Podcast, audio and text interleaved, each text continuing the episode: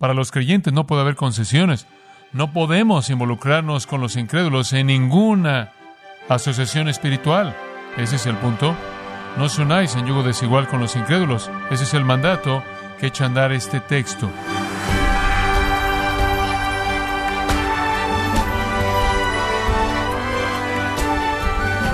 Qué gozo que nos acompañen. Este es su programa Gracias a vosotros con el pastor John MacArthur.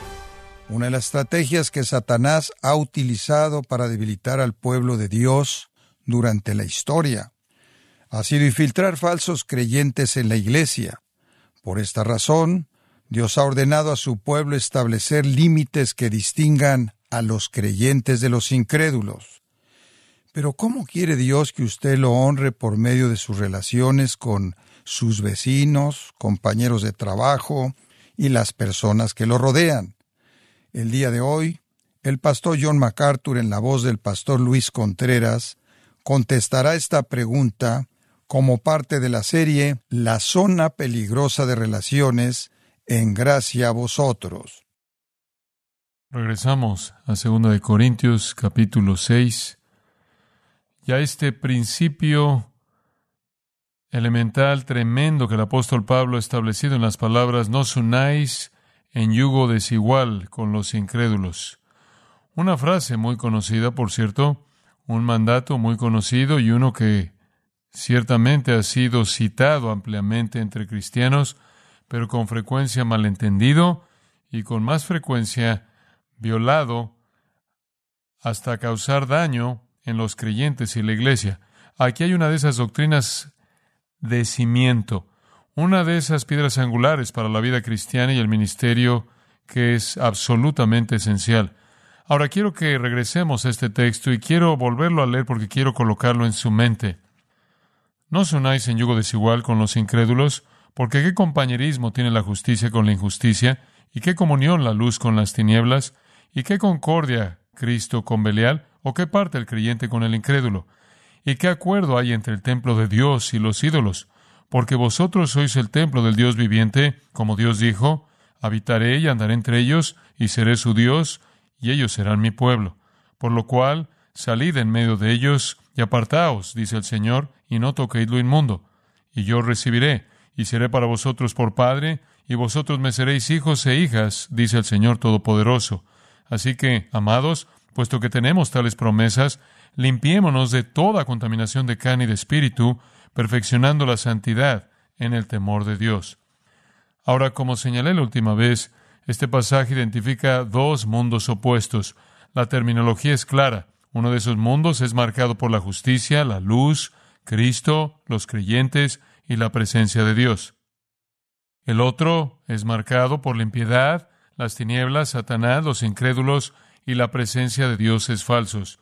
Y estos dos mundos son totalmente diferentes y distintos a tal grado que se excluyen entre sí. No pueden trabajar juntos en una asociación en común, no pueden tener comunión, no están en armonía uno con el otro. Pablo entonces está presentando de manera clara que los creyentes no pueden vivir en ambos mundos. Ciertamente Juan dijo esto en su primera epístola, primera de Juan, cuando él identificó de manera clara esta diferencia entre los dos mundos con estas palabras conocidas, no améis el mundo ni las cosas que están en el mundo. Si alguno ama al mundo, el amor del Padre no está en él. Mundos que se excluyen entre sí. Usted no puede estar en ambos al mismo tiempo. Después en Santiago, leemos en el capítulo 4, en el versículo 4, Oh almas adúlteras, ¿no sabéis que la amistad con el mundo es enemistad contra Dios?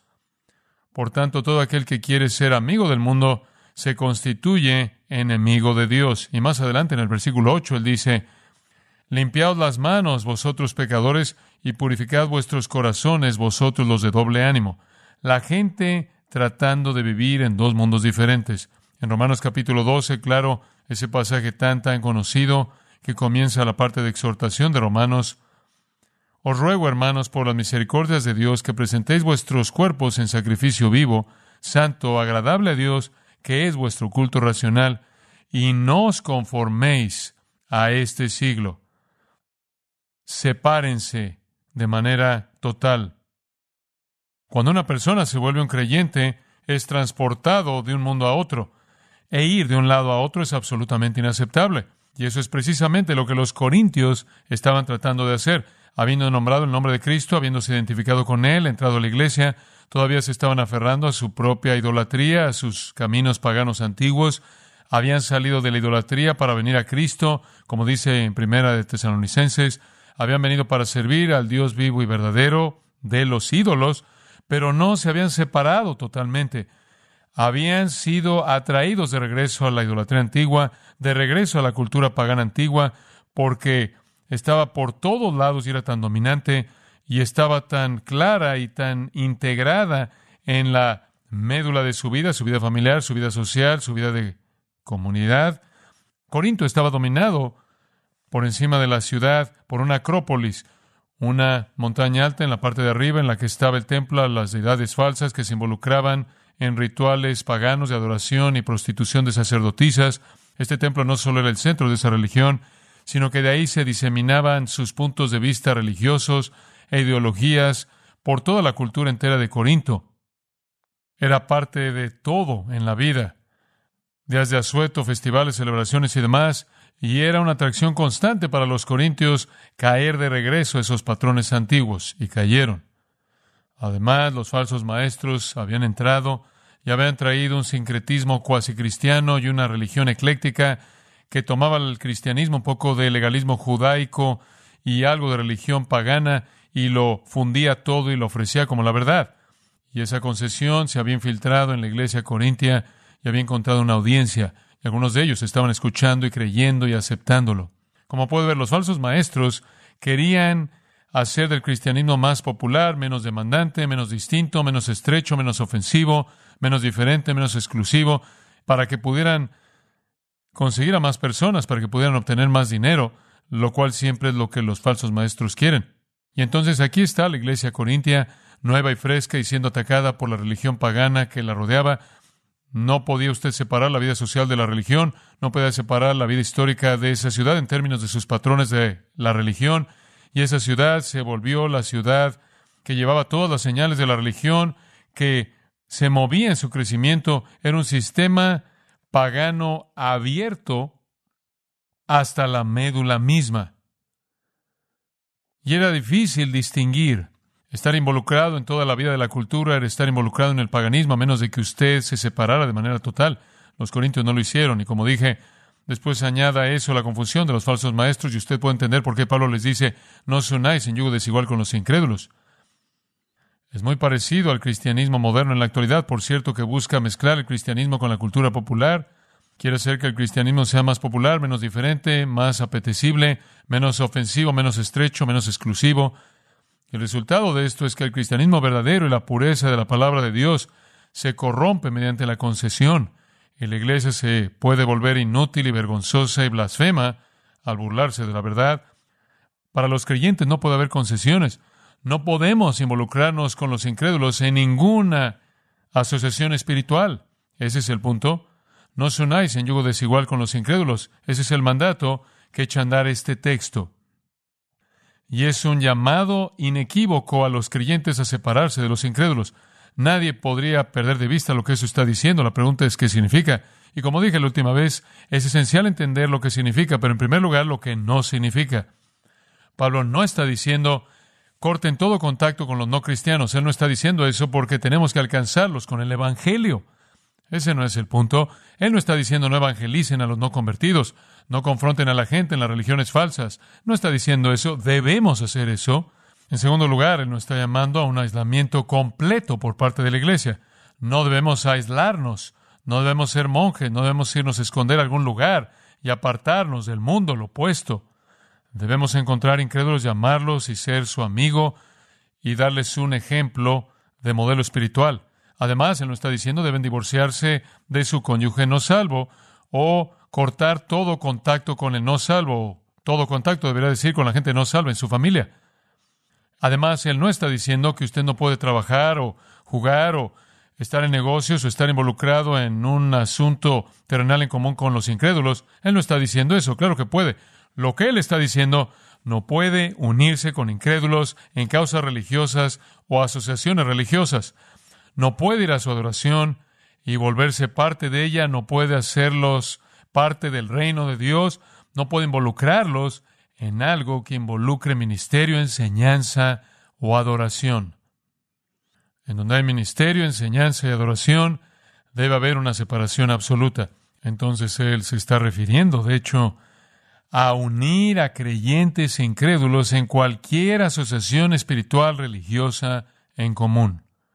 Los dos no pueden unirse más de lo que un buey y un asno pueden jalar derecho un yugo, como Deuteronomio 22, 10 lo prohíbe. Pero eso es precisamente lo que los corintios estaban haciendo estaban asistiendo a las fiestas, que estaban involucradas con ídolos y estaban tratando todavía de ser amigos del mundo y en sus familias y en su sociedad al asistir y a involucrarse en festivales de ídolos y dicha concesión es intolerable. Al mismo tiempo habían invitado a la iglesia formas de religión pagana y eso era intolerable por igual. No puede haber armonía, no puede haber comunión, ni asociación ni participación entre creyentes e incrédulos en ninguna sociedad religiosa. Ese es el punto. La religión pagana, la enseñanza falsa, arruina a aquellos que la escuchan. Lleva la impiedad, se esparce como gangrena y trastorna la fe de la gente. Pablo dirigió todo eso a Timoteo y le advirtió para advertirle a la iglesia. El punto entonces es cooperación religiosa, concesiones religiosas con falsos maestros y con la herejía y el error. No podemos tener nada que ver con la gente involucrada en eso cuando está involucrada así. Y no podemos permitirles que se asocien en algo que tenga que ver con la extensión del reino de Dios. Sin embargo, a lo largo de los años, la iglesia continúa haciendo esto. Algunas veces es llamado evangelismo cooperativo, en donde un evangelista viene a una ciudad y unen a cristianos y no cristianos, aquellos que creen la palabra de Dios y esos liberales que niegan abiertamente la palabra de Dios en una asociación evangelística en común. Esto está en violación directa con lo que este texto está enseñando. Sucede todo el tiempo en esfuerzos en común en el evangelismo. Sucede en instituciones educativas en donde esas instituciones que dicen ser cristianas, en su facultad tienen a personas que creen la palabra de Dios, aquellos que han nacido de nuevo y aquellos que no. Y están unidos de manera ilegítima en un esfuerzo espiritual en común para el daño de la iglesia, debilitan a los creyentes y proveen certeza falsa a los incrédulos. Los cristianos verdaderos deben separarse de los incrédulos en asuntos relacionados al ministerio, enseñanza y adoración. Y cuando digo enseñanza, estoy hablando de enseñanza que se relaciona con Dios y su verdad. Pero en respuesta a ese principio inicial, él nos da cinco razones o cinco motivos para seguir este mandato. Y quiero abordar esos motivos desde una perspectiva negativa. Estar unido con incrédulos en cualquier esfuerzo espiritual es, número uno, irracional. Irracional. El punto que Pablo está presentando aquí es de congruencia. Es uno de razón simple. Y para presentar este punto de lo irracional que es un esfuerzo en común como ese, él hace cuatro preguntas retóricas, cada una de las cuales demanda una respuesta negativa. Aquí vienen, versículo 14. Porque qué compañerismo tiene la justicia con la injusticia, y qué comunión la luz con las tinieblas, y qué concordia Cristo con Belial o Satanás, o qué parte el creyente con el incrédulo. Y la respuesta a esas es negativa. La justicia, la inmundicia no tienen comunión. La luz y las tinieblas no tienen comunión. Cristo y Satanás no tienen armonía. Y un creyente y un incrédulo no tienen nada en común en la esfera espiritual. Eso es axiomático. Un axioma es una verdad autoevidente que no necesita prueba. Y eso es obvio. Es obvio que usted no puede hacer que los opuestos sean iguales. Y todos esos son opuestos. Esas cuatro preguntas retóricas colocan lo irracional que es que los cristianos y los paganos trabajen juntos en algún esfuerzo espiritual, involucrándose en alguna adoración o involucrándose en la diseminación de supuestamente verdad divina. Veamos cada pregunta de manera breve. Pregunta número uno. ¿Por qué compañerismo tiene la justicia con la injusticia? compañerismo es meto, que es el único lugar que es usado en el Nuevo Testamento. Realmente es un sinónimo de la palabra koinonía, la cual significa comunión. Significa compartir algo en común, el involucramiento en común en un esfuerzo común. Y obviamente la justicia y la inmundicia no pueden unir las manos en el mismo esfuerzo. La justicia es aquello que agrada y honra a Dios. La injusticia es aquello que desagrada y deshonra a Dios. La justicia es hacer lo que es correcto. La injusticia es hacer lo que es equivocado. Los creyentes son clasificados en la Biblia como justos. La justicia de Cristo nos ha sido imputada. Aprendimos eso y atrás en el capítulo 5, versículo 21, para que fuésemos hechos justicia de Dios en Él, en Cristo. Dios nos ha cubierto con la justicia de Cristo, lo cual incluye el perdón de pecados. Por otro lado, los incrédulos son injustos, sus pecados no son perdonados, no hay asociación posible para esas dos categorías tan opuestas. ¿Qué hay acerca de los incrédulos? ¿En qué sentido son injustos? Bueno, simplemente significa que no viven conforme a la ley de Dios, la violan, se rebelan contra ella y la desobedecen. Y la Biblia caracteriza a los incrédulos como injustos. Van a ser condenados al castigo eterno porque son injustos, porque violan la ley de Dios y no hay cura posible para esa violación porque no vienen al Salvador, el único que provee perdón. Entonces mueren, como Jesús dijo, en sus pecados y son castigados eternamente. Jesús los clasifica de esa manera. Por ejemplo, en Mateo 7:23, Él le dice, aquellos que dicen conocerlo, nunca os conocí apartados de mí. Y aquí está su caracterización de aquellos que van a ser juzgados. Vosotros que practicáis maldad. El patrón de su vida es una violación de la ley de Dios, del mandato de Dios, de la voluntad de Dios y la palabra de Dios, que es continuo, constante, ininterrumpido. En Mateo 3, en el versículo 41 de nuevo, tenemos una escena de juicio en una parábola que Jesús está enseñando, y él dice, el Hijo del Hombre enviará a sus ángeles, sacarán de su reino, versículo 41, a todas las piedras de tropiezo y aquellos que cometen maldad, injusticia, y los echará al horno de fuego. En ese lugar habrá lloro y crujir de dientes. De nuevo, esos son Aquellos que están dirigiéndose al juicio eterno son descritos como los injustos. En el capítulo 23 de Mateo, de nuevo, Jesús está dirigiendo sus palabras a los fariseos porque son hipócritas y los escribas. Él dice, vosotros, versículo 27, sois como sepulcros blanqueados que por fuera se ven bien, hermosos, pero adentro están llenos de huesos de hombres muertos y de toda inmundicia. Así también vosotros aparecen justos a los hombres, pero por dentro están llenos de hipocresía y de injusticia. Injusticia. Es injusticia lo que condena, es injusticia. Es dicho de Jesús en Hebreos 1.9 que él amó la justicia y odió la injusticia. Los incrédulos entonces están condenados porque sin importar lo que dicen, lo que digan o no digan, Señor, Señor o lo que sea, son injustos. Esa es la característica distintiva del patrón de sus vidas. Es una violación de la ley de Dios que es continua, incesante. Por otro lado, están los justos, para quienes la obediencia a la ley de Dios es el patrón de vida. Ciertamente en Primera de Juan eso se presenta de manera abundantemente clara. Primera de Juan capítulo 3 en el versículo 4, todo aquel que practica pecado también practica injusticia, y el pecado es injusticia o transgresión de la ley. Pero versículo 10, por esto los hijos de Dios y los hijos del diablo se manifiestan. Si alguno no practica justicia, no es de Dios, ni el que no ama a su hermano. Una persona injusta viola la ley de Dios, ese es un incrédulo. Versículo 7, hijitos míos. Ninguno se engaña, el que practica justicia es justo. Entonces, por un lado, tiene aquellos cuyo patrón de vida es la práctica de la impiedad, por otro lado, aquellos cuyo patrón de vida es la práctica de la justicia, no tienen comunión, no tienen comunión. Hemos recibido una justicia imputada y después, debido a que somos una nueva criatura, la regeneración y el nuevo nacimiento, se nos ha dado una nueva disposición y una nueva naturaleza que ama la ley de Dios y desea seguir y obedecer esa ley y odia el pecado. Somos los justos y ellos son los injustos. No podemos estar involucrados en un esfuerzo en común. De hecho, en Tito, Pablo dice que el Señor mismo, al salvarnos, ha tomado un pueblo, los ha redimido de toda injusticia y los ha purificado para sí mismo y los ha hecho celosos por la justicia. No hay armonía. Aquellos a quienes se les han perdonado los pecados no pueden asociarse con aquellos que no.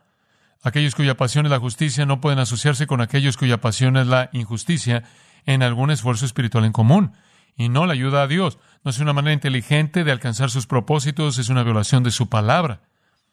Como él dice la primera epístola de Pablo a los Corintios, no pueden estar en la mesa de los demonios y en la mesa del Señor. No pueden ir a ambas. Ahora hay puntos de contacto, admito eso, pero no hay comunión en ningún esfuerzo espiritual. Y eso incluiría el matrimonio, por cierto, simplemente como comentario al margen, debido a que el matrimonio para un creyente es un esfuerzo muy espiritual. Según Efesios capítulo 5, es una demostración de la relación de Cristo con su iglesia. Segunda pregunta retórica. ¿Y qué comunión? La luz con las tinieblas. Ahora usted no tiene que ser muy inteligente para entender que esas se excluyen entre sí. En donde usted tiene luz, no tiene oscuridad. Donde tiene oscuridad, no tiene luz. Este es un contraste bíblico común. Jesús lo usó varias veces, y en particular en el Evangelio de Juan, uno conocido en el capítulo 8, en el versículo 12. Jesús hace una distinción muy clara. Yo soy la luz del mundo. El que me sigue no andará en tinieblas, sino que tendrá la luz de la vida. La luz se refiere a la justicia, la oscuridad se refiere a la injusticia. Se excluyen entre sí. Nada es más incompatible que la luz y la oscuridad. Uno disipa al otro. En Hechos 26, cuando Pablo fue comisionado y llamado al ministerio, se le dijo que iba a traer una luz y abrir los ojos de los gentiles para que pudieran ver la luz. Efesios 5 habla de eso, del reino de la luz. Colosenses 1, hemos sido sacados del reino de las tinieblas y llevados al reino de su amado Hijo, el cual es un reino de luz. Pedro incluso habla de este reino maravilloso, este reino de luz. Dice en 1 Pedro 2.9 que Él nos ha llamado de las tinieblas a su luz admirable. 1 Juan 1 dice, andamos en luz y no en tinieblas. No hay comunión, se excluyen entre sí. Digo, eso es obvio. Ahora, esas dos preguntas entonces tienen que ver con nuestra naturaleza. Los creyentes son justos y andamos en la luz. Los incrédulos son injustos y andan en las tinieblas. Hay una incompatibilidad muy natural. Somos tan totalmente diferentes, no puede haber una intimidad en común en la esfera de lo espiritual. Ninguna. Cualquier intento por unirse en una denominación, cualquier intento por unirse en una asociación, cualquier intento por unirse en algún tipo de un ministerio de evangelismo, un ministerio en un campus, una cruzada, cualquier tipo de evento así, un intento por asociarse en algo escolar, un ambiente educativo y supuestamente poder moverse en común hacia una meta ridículo. Cualquier intento por tener comunión en la vida espiritual en común con incrédulos es ridículo, daña y reafirma de manera falsa a un incrédulo. Ahora, conforme él pasa a la tercera pregunta retórica, él pasa de la diferencia en nuestra naturaleza, justicia y luz, en contraste a la injusticia y las tinieblas, a la diferencia en nuestros líderes. Y su pregunta en el versículo 15 es, ¿y qué concordia Cristo con Belial?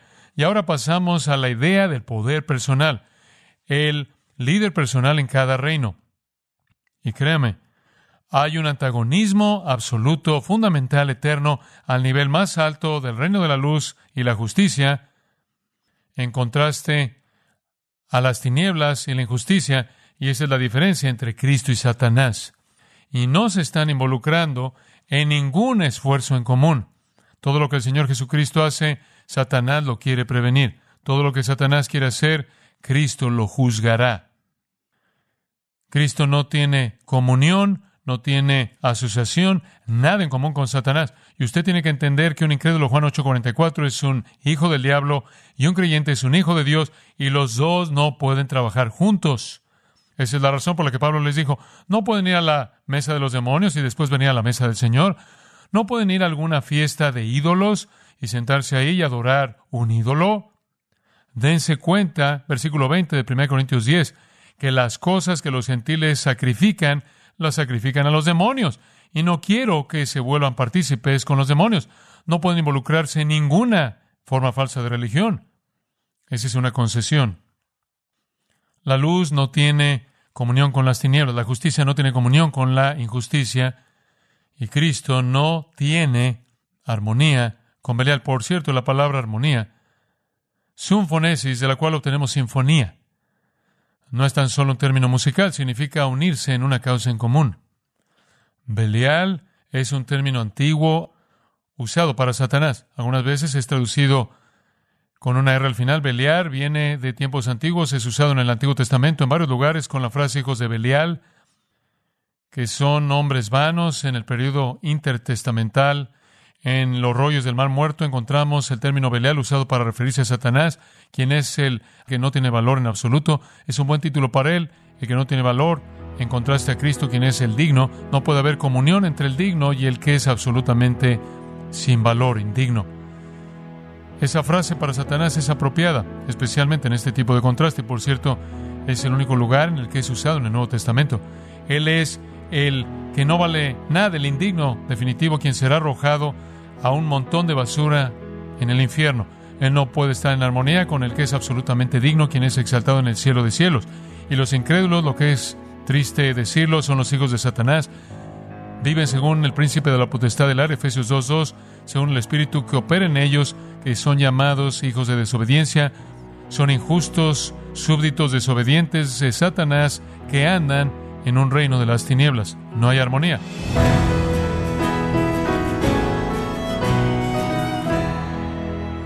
John MacArthur nos enseñó que no existe armonía entre Dios y Satanás, ni tampoco entre cristianos e incrédulos. Nos encontramos en la serie La zona peligrosa de relaciones, aquí en gracia a vosotros.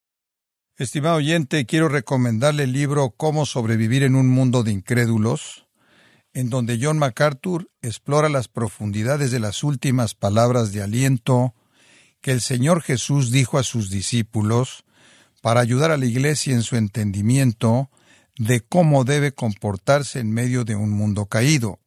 Adquiéralo en la página de gracia.org o en su librería cristiana más cercana.